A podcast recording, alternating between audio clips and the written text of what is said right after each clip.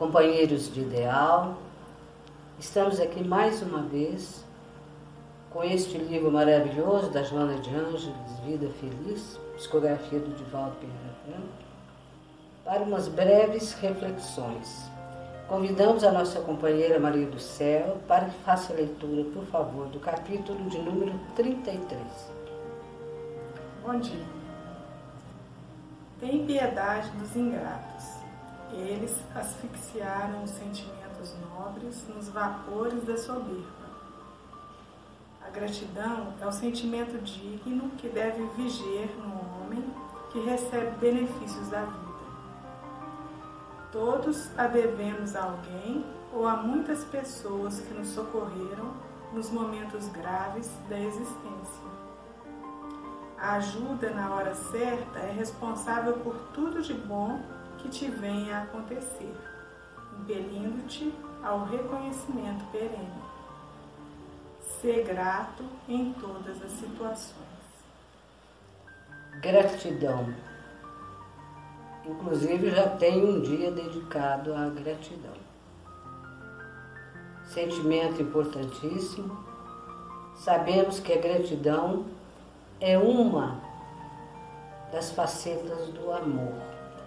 Porque aprendemos com a doutrina que o amor puro é a síntese de todas as harmonias conhecidas. Assim nos ensina André Luiz, está no livro Ideal Espírita, capítulo de número 50. O amor puro é a síntese de todas as harmonias conhecidas. E a gratidão é uma das manifestações do amor. Se nós formos pensar, companheiros, desde a hora que nós acordamos, já temos muitos motivos para agradecer. O leito que nos acolheu para as horas de sono. Quem confeccionou o lençol, pensa no lençol, se for de algodão, nós já pensamos na plantinha. Temos que agradecer ao agricultor. Olha a nossa vida no cotidiano depende da ajuda de muitas pessoas, dos demais seres da criação. E se acordamos e levantamos, quanta coisa tem contribuído para que isso aconteça quando encarnados, né? Nós necessitamos uns dos outros muito. Por isso, a cada momento, nós temos um motivo para agradecer. Se estamos levemente adoentados, mas ainda nos podemos locomover, agradecer, porque quantos não têm condições mais de sair do leito pela deficiência do seu corpo físico, estar num estágio muito maior, muito grande. Agradeçamos a todos os momentos, pela, pela claridade do sol, que dá tanta vida ao nosso planeta. Sem ele, a Terra não existiria.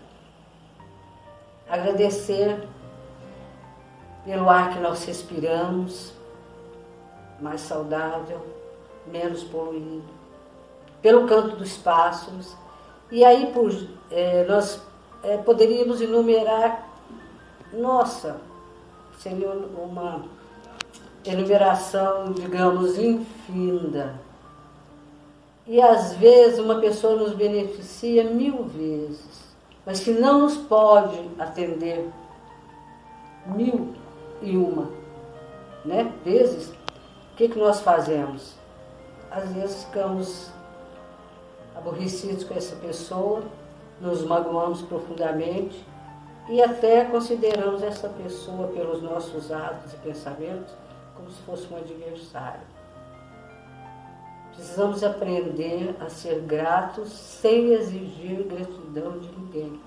Porque os estágios evolutivos são diferentes, os espíritos foram criados em épocas diferentes, e às vezes a pessoa é ingrata não por é, vontade própria, por consciência de si mesma, mas simplesmente achou que aquilo era o certo naquela hora. Que Deus possa nos proteger sempre, companheiros. Fica essa lição preciosa da Joana de Ângeles e que a nossa vida seja sempre iluminada pela gratidão, como tantas outras virtudes, e passemos a compreender mais aqueles que, por descuido, por dificuldade, estão sendo ingratos. Vamos ficar todos na santa paz de Deus.